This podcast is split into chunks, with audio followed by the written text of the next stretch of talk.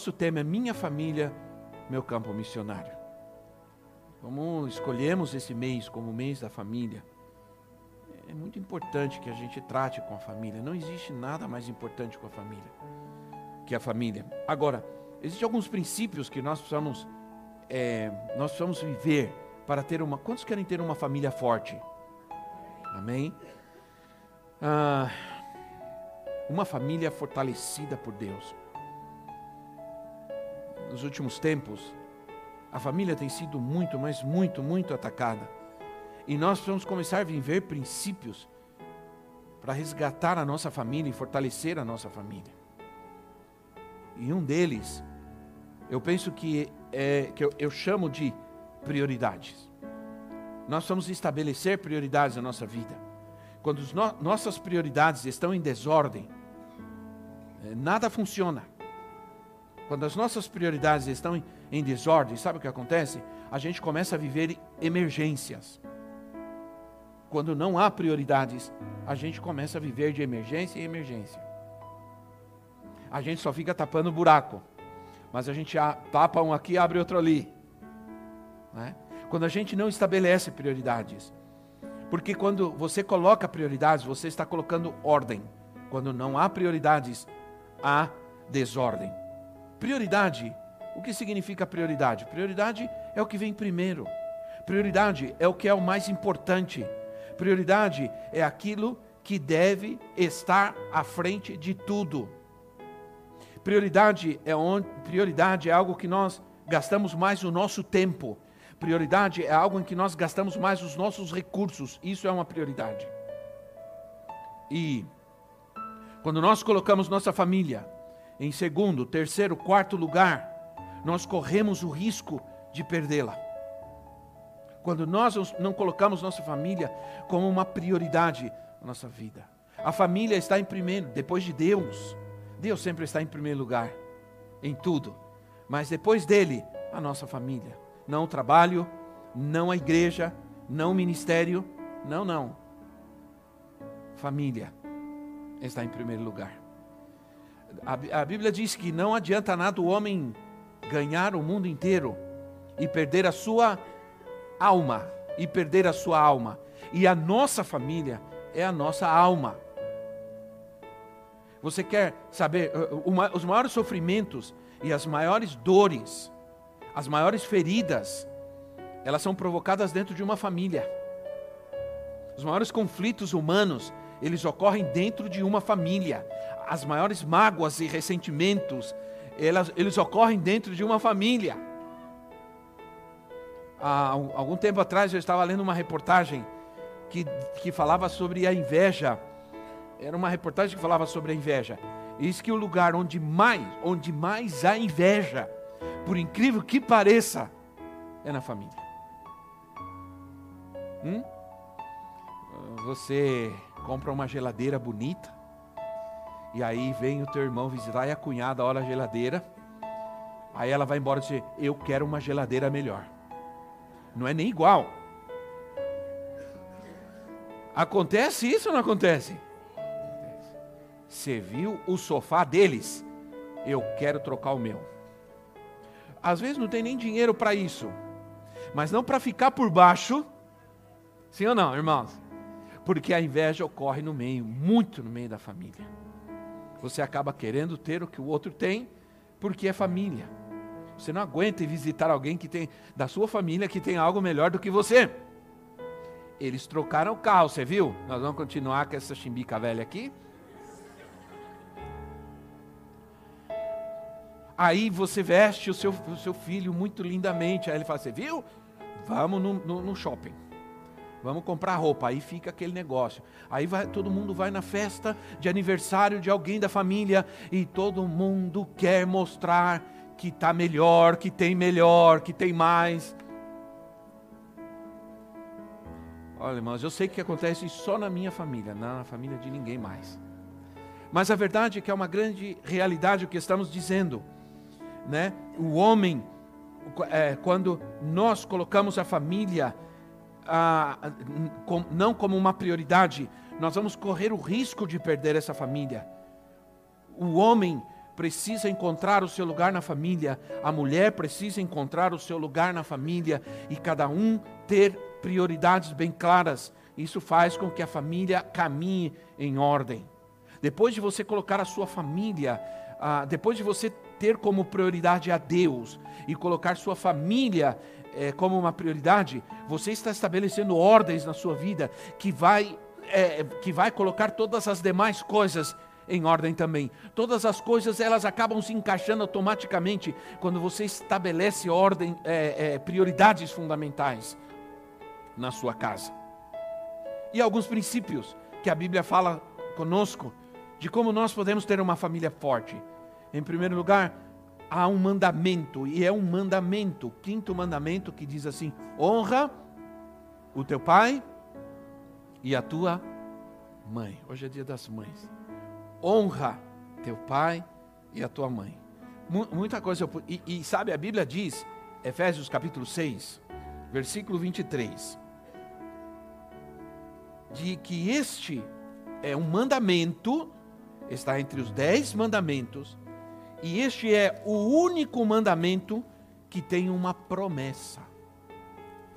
Que tem uma promessa. Único mandamento. Olha só. Único mandamento. E a Bíblia tem mais de 600 mandamentos.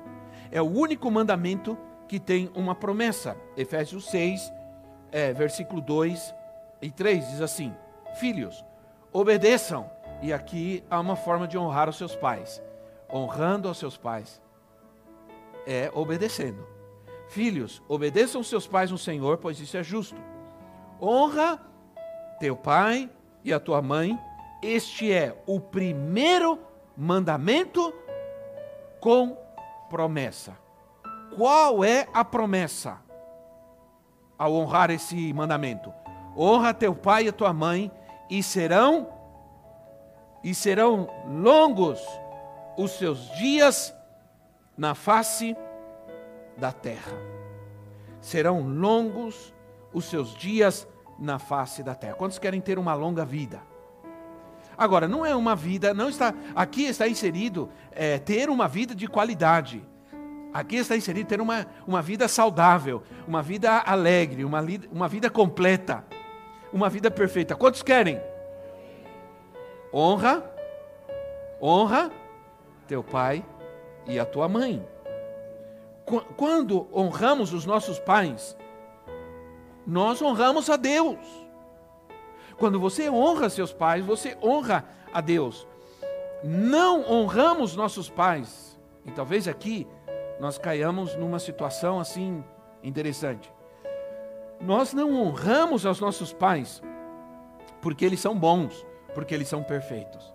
Nós honramos aos nossos pais porque pelo que eles são, do que eles são. Por exemplo, se você é, vai a um tribunal e entra um ju, no momento em que entra o juiz, todos se colocam em pé, porque diz que devemos honrar uma autoridade.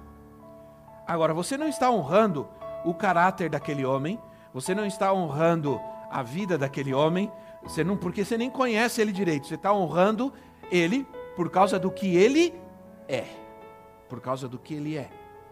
Assim também é nós com os nossos pais. Não honramos os nossos pais porque eles são bons, porque eles são perfeitos, ou também porque eles têm um bom caráter. Infelizmente, nós, alguns de nós sofremos situações na nossa vida, não tivemos bons pais, não tivemos pais.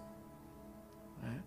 Então, ah, mas a Bíblia diz que devemos honrar aos nossos pais por aquilo que eles são. Por quê? Porque você não escolhe seus pais. Você não escolheu seus pais, mas Deus sim. Talvez você diga, eu não escolhi. meus pais, mas Deus escolheu eles para você. E agora? Hum? Então você deve honrá-los, porque Deus escolheu eles para serem seus pais por alguma razão. É? Então, por isso nós devemos honrar nossas autoridades também, nossos pastores, não porque eles são perfeitos, não porque eles são perfeitos, mas por causa daquilo que eles são, por causa da posição que eles têm. Hebreus diz isso, que devemos obedecer aos nossos pastores. Hebreus capítulo 13. Honra aos seus pastores. Nós devemos honrar aos nossos pastores. Agora, a honra, ela é incondicional. É, nós, pais, nós devemos ter a honra dos nossos filhos. E isso não se impõe a eles. Isso se conquista. Se temos um ambiente de honra na família, e eu estou falando de obediência, de amor, de fidelidade, compartilhar. Se temos na família um ambiente de honra, é, nós também vamos ter na igreja e em todos os outros lugares. Agora, se a família se reúne como os nossos filhos vão aprender a, Deus, a honrar a Deus, honrar a casa de Deus? Se as nossas, a, a, honrar as nossas autoridades, nossos pastores, se a gente se reúne como família para comer ou, ou, qualquer coisa, e este, estamos e os nossos filhos estão sempre ouvindo os pais falar mal da igreja e falar mal dos pastores. Então, não se dedique ao que os seus filhos precisam. Dedique-se a ser o pai que eles precisam que você seja. A ser a mãe que você precisa que ele. É mais importante para eles que você se dedique, se dedique a ser um pai, uma mãe, conforme a palavra de Deus, do que você se dedique totalmente em comprar coisas para eles. Ninguém diz amém a isso, mas eu creio. Porque é uma inversão. Os pais hoje se dedicam, trabalham, trabalham, trabalham, trabalham, trabalham de noite para dar, para sustentar, para manter, pagar escola, pagar isso, pagar aquilo. Mas o mais importante, não estão dando aos seus filhos. Né? O relacionamento, o amor, a atenção, o carinho, o abraço, o afeto. Que é o que mais eles precisam. Quantos de nós crescemos numa família é, simples, sem ter muita coisa, sem ter quase nada. Né? Quantas vezes nós crescemos, não tivemos muitos brinquedos caros, não tivemos muitas coisas. Aliás, faltou, eu me lembro que eu, como eu era muito, muito agitado, e criativo, eu fazia meus brinquedos. Eu, eu fazia de lata de óleo, fazia trator de lata de óleo, cortava a lata de óleo, colocava, fazia um tratorzinho, fazia carrinho, fazia não sei o quê. Eu fazia meus brinquedos, porque não tinha como comprar, não tinha recursos. Mas quando você não pode dar riquezas, coisas boas aos seus filhos, mas você dá o que eles mais eles precisam, eles crescem como eu, assim, lindos, maravilhosos. Entende? Então, o que acontece? É, é sempre sanguíneo, sempre sanguíneo, né, irmão? Mas é, quando você, quando você dá ao seu filho o que ele mais precisa, não é dando coisas que você vai criá-lo e você vai ensiná-lo a honrar-te. Filhos que crescem com um pai que lhe dá muitas coisas, mas não lhe dá o que ele mais precisa, no final das contas não vai honrá-lo quando ele precisar. Irmãos, Provérbios 23, 22. Olha só, Provérbios 23. Talvez hoje isso, talvez precisa ser lido hoje na, na casa, esse versículo. Não é? Provérbios, você precisa aprender, ter certas conversas com seus filhos, usando a Bíblia, usando a palavra de Deus. Provérbios 23, 22 diz assim: Ouça o seu pai que o gerou. Não despreze sua mãe quando ela envelhecer. Ouça o teu pai que te deu a vida, diz outra versão. O teu pai que te deu a vida e não despreze a sua mãe. Honra teu pai e a tua mãe enquanto eles estiverem vivos. Não adianta querer honrá-lo depois que eles se forem. Ele me lembra uma vez que eu estava num velório e faleceu uma senhora que tinha muitos filhos, muitos filhos, vários filhos homens. E, e eu estava lá sentado esperando, ia ministrar a palavra, e, e faltava chegar ainda, eu estava esperando porque faltava chegar ainda um filho. E estavam todos os filhos ah, muito tristes, todos chorando. De repente chega o rapaz, desesperado. Ele chega gritando: Minha mãe, minha mãe, e se joga em cima do caixão. E todo mundo puxa para cá e ele quer abraçar e ele quer, né? Aí alguém olhou e falou assim: Esse foi o pior filho dessa mulher. Não era o melhor filho, era o pior filho. E aí alguém disse assim: o pior filho é o que faz mais estardalhaços quando morre o pai e a mãe. Porque de repente ele percebeu que ele perdeu a oportunidade.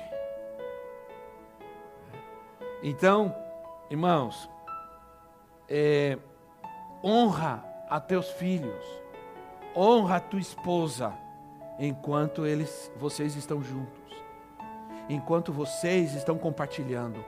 Honra o teu esposo, enquanto vocês estão juntos, compartilhando. Enquanto é, é ele está disposto a honra a tua esposa, enquanto ela ainda está disposta a te ouvir e a te honrar apesar de você. Honra. Então, ah, esse é algo muito importante, um princípio muito importante para ter uma família forte, quando a gente honra uns aos outros. Quando o, o homem honra a, a esposa, honra a esposa, a esposa honra o esposo, quando os filhos honram os seus pais. Isso faz, isso torna uma família forte. Uma família forte. Há outro princípio, e eu tenho que sempre andar rápido, que é o princípio da paternidade. Uma das revelações mais maravilhosas que nós temos na Bíblia é a revelação de Deus como Pai. Ah, o que você o que você pensa quando você ouve a palavra pai, apesar de ser o dia das mães hoje? O que você pensa quando você ouve a palavra pai? Esse é o grande problema hoje. Se você tem uma, uma visão distorcida de um pai, de um pai terrenal, você vai, ser, você vai ter muitas dificuldades de ter uma visão correta de Deus como pai. De Deus como pai. Eu tive que tratar muito isso na minha vida, a questão da paternidade. Muito. Eu, eu tive muita carência de paternidade. Se você tem uma imagem distorcida do que é um pai verdadeiramente, porque talvez você não tenha tido um ou tenha tido um mau pai, você vai ter uma imagem distorcida de Deus Pai e não vai acreditar que Deus te ama de verdade, que você é importante para Ele que você vai ter dificuldade de aceitar o perdão de Deus na sua vida, o amor de Deus na sua vida. Mas você teve uma imagem, uma paternidade distorcida. Olha, eu descobri uma coisa importante. Nesses dias que eu estava estudando, falando sobre família, lendo, que Deus criou família, Deus criou a família para que ela fosse uma forma dele se revelar a cada ser humano. Deus se revela ao mundo através da família.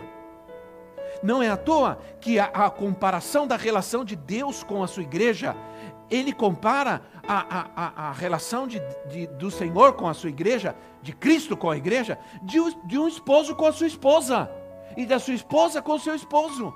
Há uma, uma comparação familiar para se falar da relação de Cristo com a sua igreja, ele traz a relação familiar, a, a família, a relação de um esposo com uma esposa. Isso é muito importante. A família, ela revela princípios espirituais maiores para nós e para o mundo. Há uma, há, uma estratégia, a família é uma estratégia de Deus para que o mundo conheça o seu amor, a sua bondade, a sua misericórdia e a sua fidelidade. Por que você acha que a família hoje é a instituição mais atacada? Há uma estratégia terrível de desconstrução da família. Por quê? Logicamente, se você sair gritando por aí pelo mundo, Deus não existe, não ame a Deus, Deus já passou, Deus. Se você faz isso, muita gente vai te atacar. Mas se você sair por aí hoje, não, a família é tradicional já não é assim. Hoje nós estamos na diversidade, diversidade, diversidade. Muita gente vai te aplaudir, sim ou não?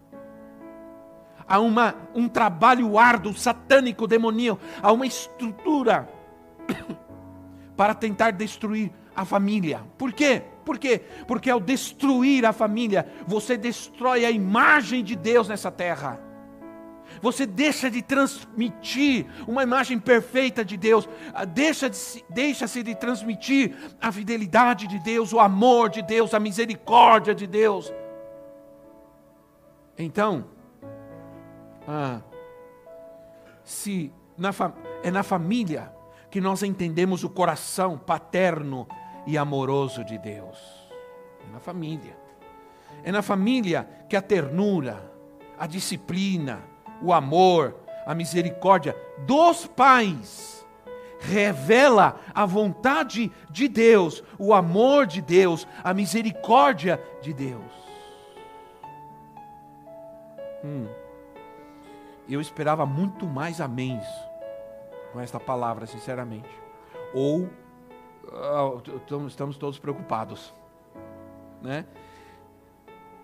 A família, que é a, a, a célula máter da sociedade, é, em desordem, é o que causa a ausência e a falta de Deus hoje no mundo e em todo lugar. Alguém olha para a sociedade e diz: todos esses problemas é falta de Deus. Sim ou não, irmãos? Agora, por quê? Por quê? Vocês já perguntaram, mas por quê? De onde? É, qual é, qual é a causa da falta de Deus?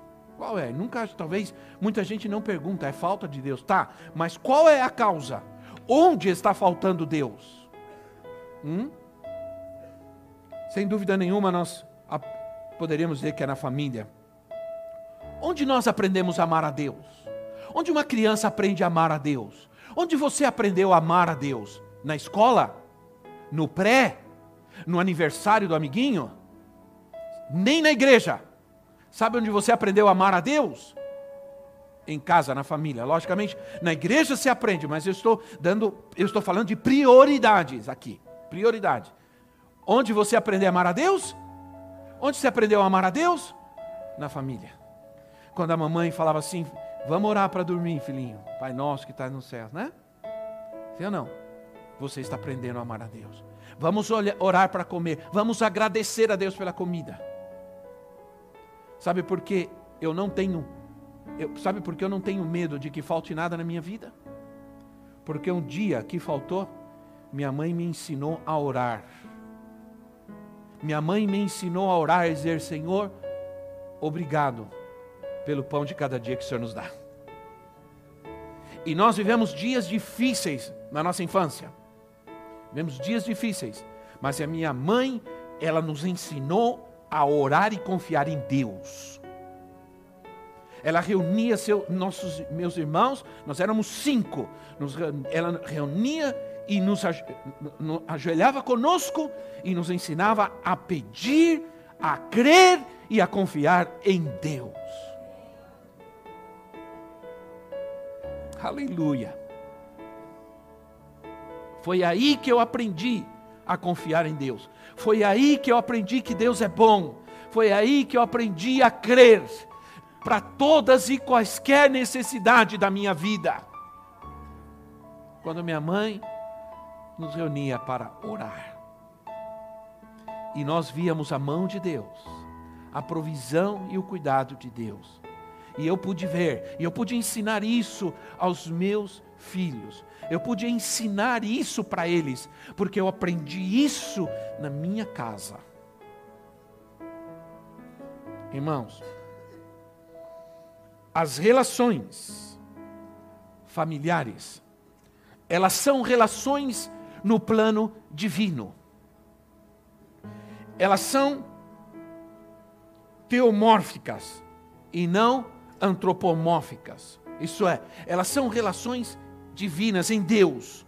A relação familiar, esposo, esposa, filhos, elas foram incluídas por Deus em toda a criação, para que nós pudéssemos compreender realidades ainda maiores, realidades espirituais ainda mais poderosas. Nós podemos conhecer a Deus, o poder de Deus, a fidelidade de Deus, a graça de Deus, o fogo de Deus.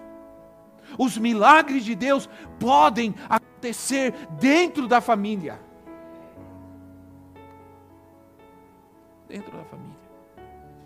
Mas se, nós temos que cultivar a oração, cultivar a comunhão, a oração, a palavra, tudo que, que formos fazer para corrigir os nossos filhos, para ensiná-los, para chamar a atenção deles, vá com a Bíblia na mão, use a Bíblia. Antes de usar a mão, a cinta, o chinelo, que muitos pais hoje não usam, eu, eu, eu estava observando algumas coisas, eu observo muito, né?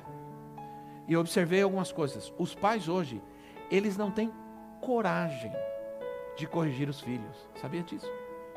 Ai, coitadinho. Ai, vai chorar. Vai chorar. Não existe coisa melhor para uma criança que chorar, irmãos. Somente quando ela é corrigida. Sim ou não? Há uma libertação nessas lágrimas que você não imagina. Chora mesmo, filho, vai saindo tudo, né? A, a criança, ela observa que os pais não têm coragem, que os pais têm dó de corrigir. E aí ela aproveita. Ela aproveita. Como eu disse a vocês, é muito bom, depois de muitos anos, é incrível observar uma criança pequena. Depois de muitos anos, minha neta ficou com a gente essa semana quatro dias, por isso que acho que eu estou assim acabado. Né? Quatro dias. Mas é bom observar uma criança. Como a criança, ela sabe fazer tudo o que é errado. Sim ou não? Você fala não, ela vai tentar. Você fala não de novo, ela vai tentar. Você fala não, ela vai de novo. Nós temos uma, umas pedras no, no, jardim, em casa, e ela foi, agarrou as pedras, e, e a profetisa lá: você vai pegar pedra por pedra e colocar no lugar. E ela ficava olhando assim. Aí ela ficou brava, tem um ano e dois meses. Ela ficou brava, pegou a pedra. Onde ela aprendeu isso? Não aprendeu. Já nasce sabendo. Sim ou não?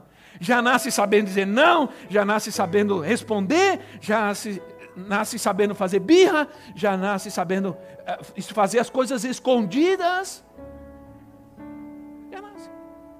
Então agora ela precisa aprender a fazer o que é certo. Aí o pai e a mãe não corrigem, porque tem dó. Não pode ter dó. Tem Aí, sabe o que a profetisa fez? Fez ela colocar pedra por pedra e depois colocou ela de castigo. Vai ficar de castigo sentada aí. Aí algumas mães já estão, ai, coitadinho. Esse é o problema. Esse é o problema. Ficou sentadinha lá um bom tempo, não sai, sentada, castigo, porque fez coisa errada. Alguma coisa tem que ser feita. Nós temos que dar atenção, gastar tempo para a disciplina, para a correção. A, a, a, disciplina, ela faz parte do cuidado que você dá ao seu filho, do amor. A disciplina faz parte do amor que ele precisa receber. Ele não só recebe amor dando beijinho, abracinho, dizendo, ai, coitadinho, não chora não, filhinho. Não. Ele recebe amor quando ele é disciplinado e corrigido. A Bíblia diz que Deus corrige a quem? Deus corrige a quem? Ama. Deus corrige a quem ama. Então, ah, na família, Os pais devem comunicar o evangelho aos seus filhos. Estamos falando de ganhar a nossa família. Os pais devem comunicar o evangelho aos seus filhos e também os filhos aos pais, porque tem filhos que ganham seus pais. E, e a família deve transmitir sua fé a outras famílias. A família deve transmitir sua fé. As famílias ao seu redor devem olhar, devem enxergar a vida de Cristo, o Evangelho, na, na, na vida dessa família, no comportamento dessa família, no dia a dia dessa família. Aqueles que estão ao redor devem enxergar Cristo aí, o Evangelho aí, os valores de Deus aí dessa família. Quando você se reúne com todos os seus familiares, ninguém é crente, você se reúne com todos eles, você não pode ser uma família mais no meio de todo mundo. Você tem que ser a família de Deus aí, você tem que ser a luz de Cristo aí, você tem que ser o sal da terra aí. Então, quando rola a cerveja, rola o pagode e tudo mais, você não pode, irmão, entrar nessa. Diga quem está ao não entra nessa. Por quê? Porque você tem que ser luz aí. Você tem que ser, você tem que trazer, mostrar a essa família que é uma vida diferente que você vive. Mas se você entra na mesma, né, irmão? Entra no pagode. Entra no samba. Né? Então, famílias evangelizadoras. Famílias. Autoridade na família. Outro princípio. Autoridade de Deus ela não é ríspida, ríspida. A autoridade de Deus não é violenta, não é vingativa, ela é gentil, ela é longânima, ela é bondadosa. Ah, quando Deus exerce sua autoridade, é, ela é dessa maneira, ela revela toda a bondade dele. E assim também, é, é, infelizmente, na família existe muito abuso, pais abusadores, é, bêbados, agressivos quando um homem grita com a mulher, ele é ríspido com a mulher, ele grita com ela, ele está gritando ao mesmo tempo com seus filhos.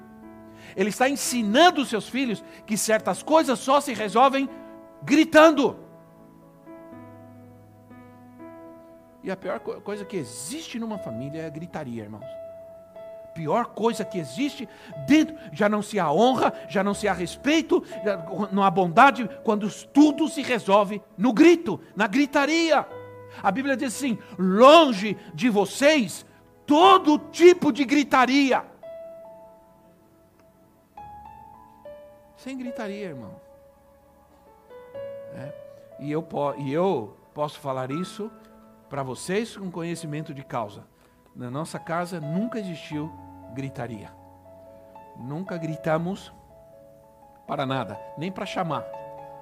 Né? Às vezes, né? Porque hoje a gente chama no WhatsApp. Né? A gente chama no WhatsApp. Porque alguns adolescentes entram no quarto e não saem mais, né? Aí você vai lá no WhatsApp, filho, o almoço está pronto. Dentro de casa, a coisa está feia, irmãos. Dentro de casa. Sei que alguns de vocês moram em apartamento, mas eu moro numa casa grande, então não dá muitas vezes vontade de subir. Então você chama pelo WhatsApp. Dentro de casa, né? Incrível o que nós estamos vivendo hoje. Antigamente era tudo no berro mesmo, né? Ah, não desce, a almoço está pronto e tudo. Todo mundo ouvia, até os vizinhos, né? Agora, por que, que nós vivemos uma geração confusa?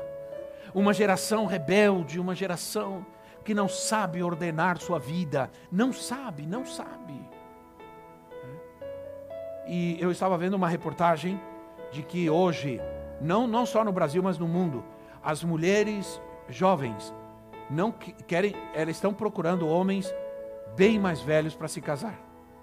Não querem se casar com homens da mesma idade. Aí eu estava pesquisando por quê.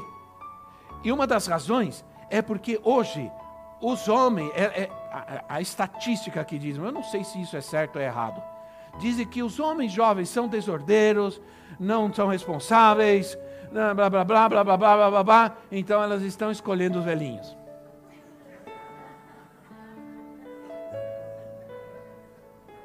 Não sei porque todo mundo ficou feliz aqui agora, né?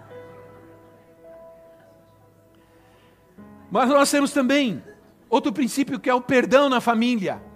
O perdão na família. Ainda dá tempo de honrarmos aos nossos pais. E dá tempo ainda de nós resolvermos isso na nossa casa, na nossa família, honrando e perdoando aos nossos pais.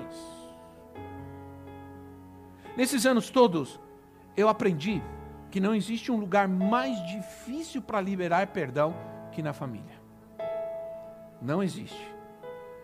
Mas também aprendi que o perdão liberado na família é o mais poderoso de todos, é o mais transformador de todos, é o mais libertador de todos. Perdoar é importante se nós queremos ter uma família transformada e uma família evangelizadora. Perdoar, perdoar, perdoar. Perdoar, irmãos, simplesmente é estender a graça e o favor de Deus, a graça e o amor de Deus aos outros principalmente a nossa família. Perdoar é estender à nossa família o que Deus é, o que Deus tem, não aquilo que somos ou que temos. Se Ele está em nós, perdoar é estender o amor e o perdão que Ele nos deu ao, aos outros da nossa família. Resumidamente, eu tive muitas dificuldades com meu pai. Muitas dificuldades. É, meu pai não foi um homem assim amoroso, muito presente, não tinha aquela coisa de parabéns no aniversário, presente no aniversário, nada disso, muito difícil. Meu pai nunca foi, ele é um homem que ele se escondia no aniversário dele, não queria abraço de ninguém, parabéns de ninguém, mas ele tinha sérios problemas é, de paternidade também. Meu pai cresceu num lar disfuncional, havia muitos problemas, havia prostituição. Meus avós se converteram quando ele já tinha 16 anos de idade e antes disso, o lar foi um desastre, família foi um desastre, né? E infelizmente ele se converteu e tudo, mas uh, naquela época não, não, se tinha muito tanto entendimento como se tem hoje, né? Infelizmente ele cas, casaram meu, ele e minha mãe casaram muito cedo. Quando eu nasci, meu pai tinha 22 anos de idade. Quando eu nasci, então é, foi muito difícil relacionamento. Meu pai saiu da igreja, foi pastor, depois largou tudo. Meu pai estava na igreja num domingo, sentado no púlpito, no outro estava tomando, bebendo pinga e fumando. Quando nós éramos adolescentes. Então eu cresci, eu falo isso, não é para denegri-lo de forma nenhuma. Mas é a realidade, a verdade que aconteceu. E eu sofri uma vez, ele estava bêbado, ele me, me, me veio com uma faca e me me ameaçou com uma faca. E quando eu li para ele, eu sabia que não era ele. Era o diabo dizendo que ele me odiava. E com uma faca. E eu sabia que não era meu pai. Eu disse, não, não é meu. É o diabo dizendo que ele me odeia. Que bom que ele me odeia. Porque eu quero que ele continue me odiando. Se há alguém nessa terra que eu quero que me odeie, é o diabo. é? E aí só que eu aprendi, irmãos, eu, eu, aí eu me casei, foi muito difícil. Né? Eu até hoje, eu dou graças a Deus e de joelhos, porque meu casamento chega esse ano a 35. 35 anos. Porque eu imagino o que ela sofreu nos primeiros, provavelmente, dois anos do nosso, do nosso casamento. Porque eu não sabia ser um bom esposo, não sabia, não não entendia, não podia. Né? E nasceu a minha filha e eu estava apavorado em ser pai. Aí quando nós fomos para o campo missionário nessa condição, não havia muito futuro, eu acho, para nós se não fosse o Senhor. Por, por minha causa, por minha causa principalmente. Aí eu aprendi que eu tinha que perdoar. Perdoar e honrar ao meu pai. A princípio aquilo me pareceu muito injusto, porque ele me negou amor, carinho, atenção. Eu não tive. E parecia injusto, sim ou não? É? E isso às vezes é o que acontece, irmãos. A gente crê que é injusto perdoar a quem nos machucou, quem nos feriu. Eu quero dizer para você que você não perdoa uma pessoa pelo que ela te fez. Você perdoa uma pessoa para ficar livre dela. Você perdoa para ficar livre da ofensa que sofreu. Eu aprendi que eu tinha que perdoar. Nesse dia eu chorei muito, alguém ministrou na minha vida. Eu chorei, chorei, chorei, chorei demais. Eu caí no chão, fiquei na forma assim, fetal assim, e o Senhor me libertou. E quando eu voltei, em 1990 eu voltei, meu pai estava no aeroporto. Né? E a primeira coisa que eu fiz foi correr e abraçar meu pai, beijar e dizer que eu o amava. Ele ficou apavorado. Falou assim: esse não é meu filho. Ele não podia corresponder plenamente a isso, ele não conseguia corresponder, eh, porque ele se assustou em primeiro lugar com a minha atitude. E a partir daí, eu comecei. Aniversário do meu pai, eu levar, pai, parabéns, Deus te abençoe. Porque meu pai era assim, ele, ele, você ia no dia 10 de setembro, que era aniversário dele, e falava, não, meu, meu, meu, meu aniversário é em outubro. Aí você em outubro, não, meu aniversário foi em setembro. Aí eu ia no aniversário dele falei, não tem problema, vou nos dois, outubro, setembro. Eu ia, levava um presente, pai, tosa, feliz aniversário, Deus te abençoe, abraçava, beijava, ele ficava assim. E dava um presente. No dia dos pais, chegava com presente, pai, feliz dia dos pais, e abraçava, e ele ficava olhando assim. Não tinha muita reação, porque não, não sabia, mas eu, Deus tinha mudado. Eu aprendi duas coisas: perdoar e honrar. Porque tem gente que diz assim: ah, eu perdoo, mas não quero nem saber mais. Sim ou não? Não. Perdoar e honrar. Diga comigo: perdoar e honrar. É o que vai transformar todas as coisas. É o que vai transformar. Então eu comecei a abraçar e, e, e, e dizer ao meu pai que eu amava, e ir visitá-lo, e preocupado. Quando meu avô morreu, o pai dele, eu acompanhei ele em tudo, em tudo, em tudo. Ajudei ele a fazer tudo, preparar tudo. Eu estava do lado ali. E uma hora nós estávamos no cartório. Eu estava do lado dele. E ele olhou para mim e disse: Filho, obrigado. E eu quero te dizer uma coisa que eu não te digo há muitos e muitos anos. Eu te amo. Eu tinha 38 anos de idade. Nunca é tarde para a gente restaurar o amor, a misericórdia, a honra. E, e esse, essa semana eu estava em casa, foi até uma surpresa, né? Porque a, a profetisa fez assim: Nossa, meu pai me ligou, queria falar comigo. E aí falou, com, minha, minha cunhada levou o celular porque falou: oh, Teu pai quer falar com você, ele só queria saber de mim. Ainda olhou e falou que eu estava gorda ainda. Aí. Falei, pai, é o vídeo, pai, é o vídeo. Entende, irmãos, como Deus faz as coisas? Há um poder tremendo quando você perdoa. Há um poder tremendo quando há um perdão na família. Agora, eu quero, quero terminar com quero terminar com Mateus 6, versículo 14. Que bom que vocês me permitiram dar esse testemunho, né? Mateus 6, 14. Diz assim: Pois se perdoarem, ora, se vocês perdoarem as ofensas uns dos outros, o Pai Celestial. Por que aqui não diz Cristo, Deus? Porque diz o Pai Celestial.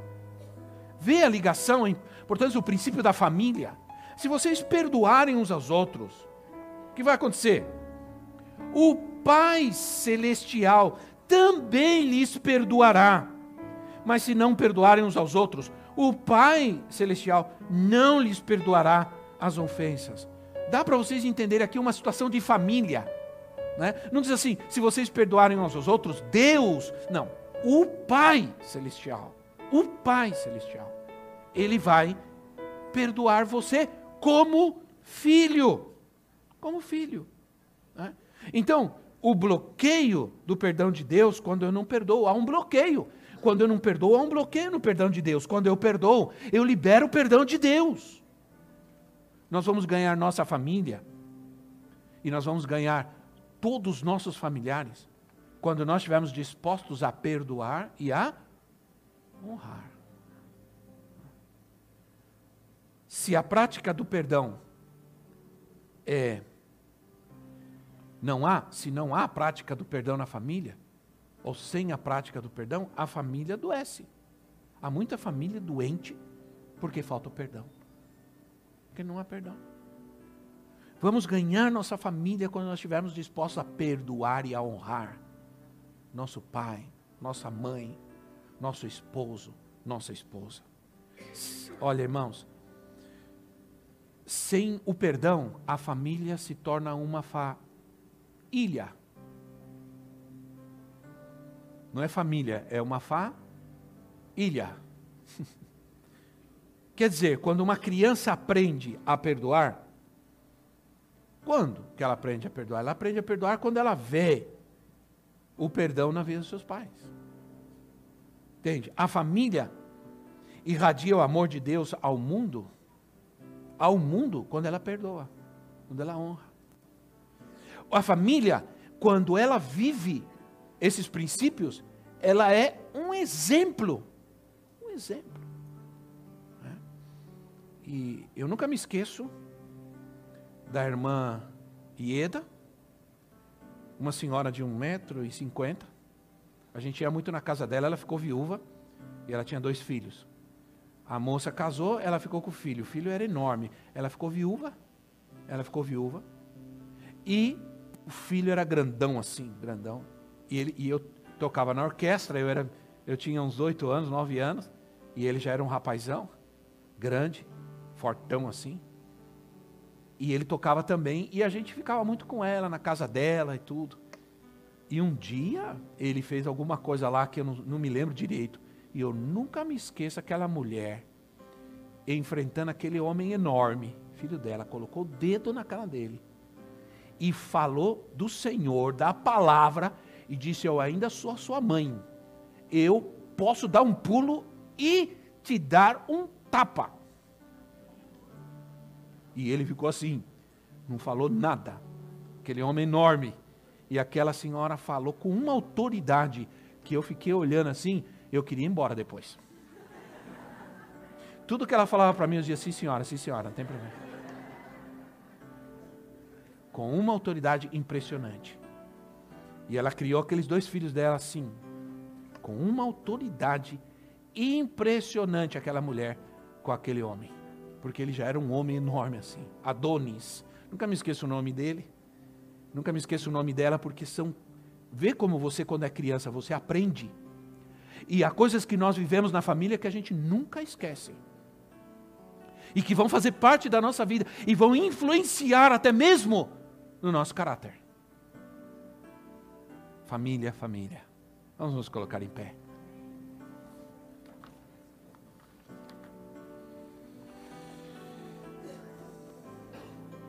Não sei se nós vamos dar alguma coisa para as mães ou só vamos orar por elas. Vamos dar, né? Amém. Nós vamos orar pelas mães. Eu quero pedir a todas as mães que venham aqui à frente, por favor, todas. Não importa se você já é avó, pode vir também, mãe, avó. Avó duas vezes, é mãe duas vezes, né? Hoje nós temos mães aqui.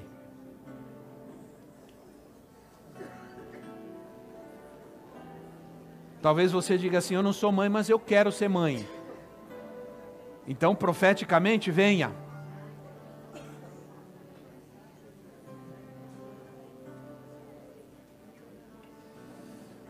Isso, meu Deus, vão enchendo assim o vazio aqui, ali. Som, som.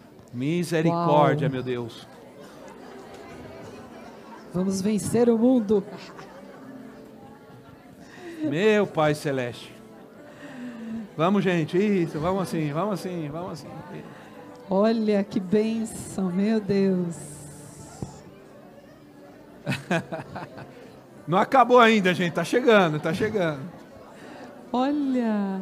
Onde estavam todos vocês? Jesus amado. Amém. Queridas, todos os anos eu sempre oro pedindo a Deus uma palavra, não é? Para todas nós mães, mães e avós, né?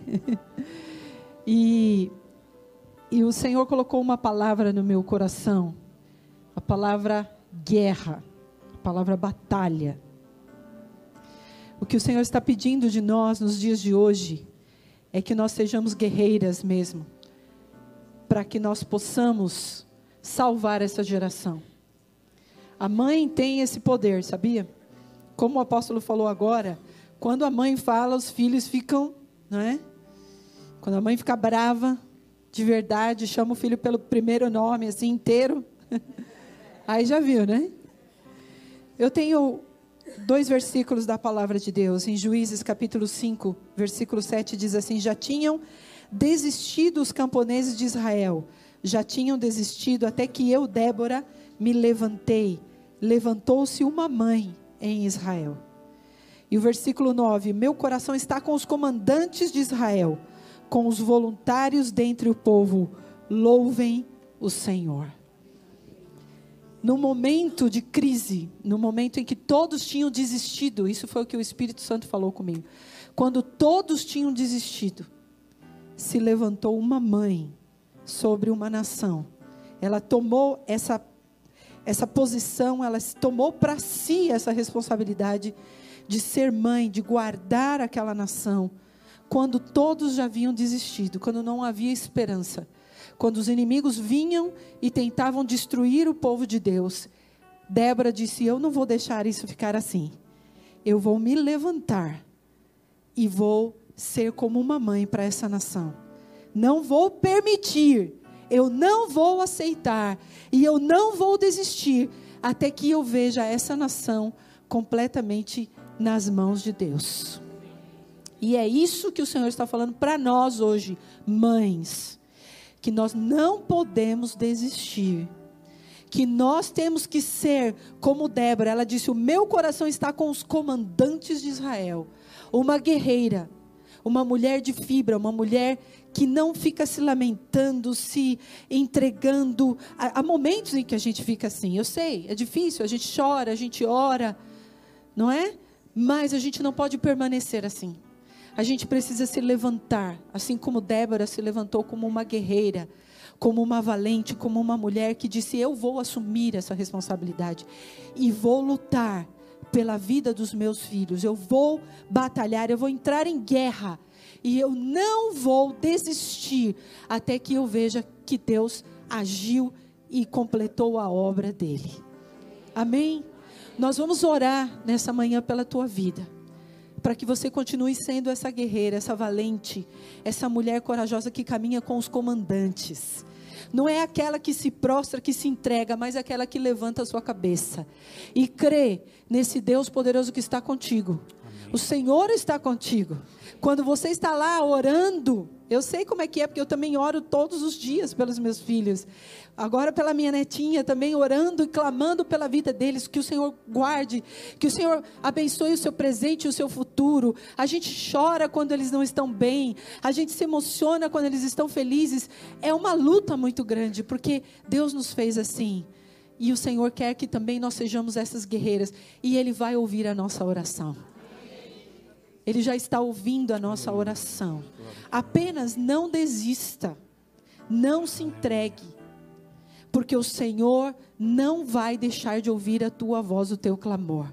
Permaneça firme, amém? Dá a mão para essa mãe que está do teu lado, nós vamos orar. E você, amado irmãos, amados que estão aí, levanta a tua mão por essas mães. Nós vamos agradecer a Deus por esse presente, esse privilégio porque não existe privilégio maior, não é verdade? De sermos mães, de ser geradoras de vida. Mas Deus nos deu a oportunidade de gerar a vida no nosso útero, mas também nos dá um útero espiritual, para que nós possamos gerar espiritualmente a vida dos nossos filhos na presença de Deus e para a glória de Deus. Aleluia. Amém? Senhor, nós te agradecemos por essa manhã, Pai. Nós te damos todo louvor, toda glória e toda honra, Senhor. Nós te agradecemos pelo privilégio de ser mães, ó Pai. Nós te agradecemos pelo privilégio que o Senhor nos deu de gerar vidas. Senhor, esse é um presente que não tem, Senhor, comparação nesse mundo, Pai. Não há nada que possa se comparar Sim, a isso, Senhor. E por isso nós te agradecemos nessa manhã, nós te louvamos, nós te damos graças, Senhor. Ó oh, Pai, mas nós também, como mães, carregamos durante toda a nossa vida, Senhor, esse peso, essa responsabilidade, Senhor, pelos nossos filhos. Nós choramos por eles, nós clamamos por eles, nós estamos sempre pensando neles, ó Pai. E nós te, te pedimos nessa manhã Oh, que o Senhor, Senhor, nos ajude sim, Senhor. a sermos essas guerreiras Oh, valentes, aleluia. ó Pai. Essas mulheres que não Sim, Senhor. desistem, Senhor. Que não desistem dos Cheias seus filhos. Não desistem das heranças e das Aleluia. promessas que o Senhor fez, ó Pai. Porque as tuas Aleluia. promessas, Senhor, são para nós e para os nossos filhos. Senhor. As tuas promessas na tua palavra estão garantidas, Senhor, para aqueles que te amam e para todas as gerações futuras, ó Pai. Por isso nós podemos reivindicar nessa manhã que as tuas Jesus. promessas se Em cumpram, Senhor Pai, Jesus. na vida dos nossos filhos, Senhor. Aleluia. E que nós tenhamos força, Aleluia. que nós tenhamos coragem, que nós tenhamos valor, que nós tenhamos a autoridade do Senhor, ó Pai, que nós tenhamos a sabedoria de Deus para orientar e guardar a vida dos Aleluia. nossos filhos. Senhor, obrigada por essas Aleluia. guerreiras, Obrigado, que elas sejam abençoadas, que elas sejam fortalecidas, que elas vejam as suas Oh, orações Senhor. sendo respondidas por Ti, ó Pai, neste dia tão especial. Nós te agradecemos, Senhor, Aleluia. e nós te louvamos por esse tempo tão maravilhoso. Senhor. em nome de Jesus. Senhor. Amém, Senhor. Oramos também, Senhor, por aquelas mulheres que vieram aqui que desejam ser mães. Por alguma razão não estão conseguindo, por alguma razão não estão podendo. Oh Deus, que o Senhor toque agora, meu Pai. O Senhor toca com saúde agora, meu Deus. O Senhor tira todo impedimento, todo bloqueio, seja ele físico, seja ele emocional, em nome do Senhor Jesus Cristo.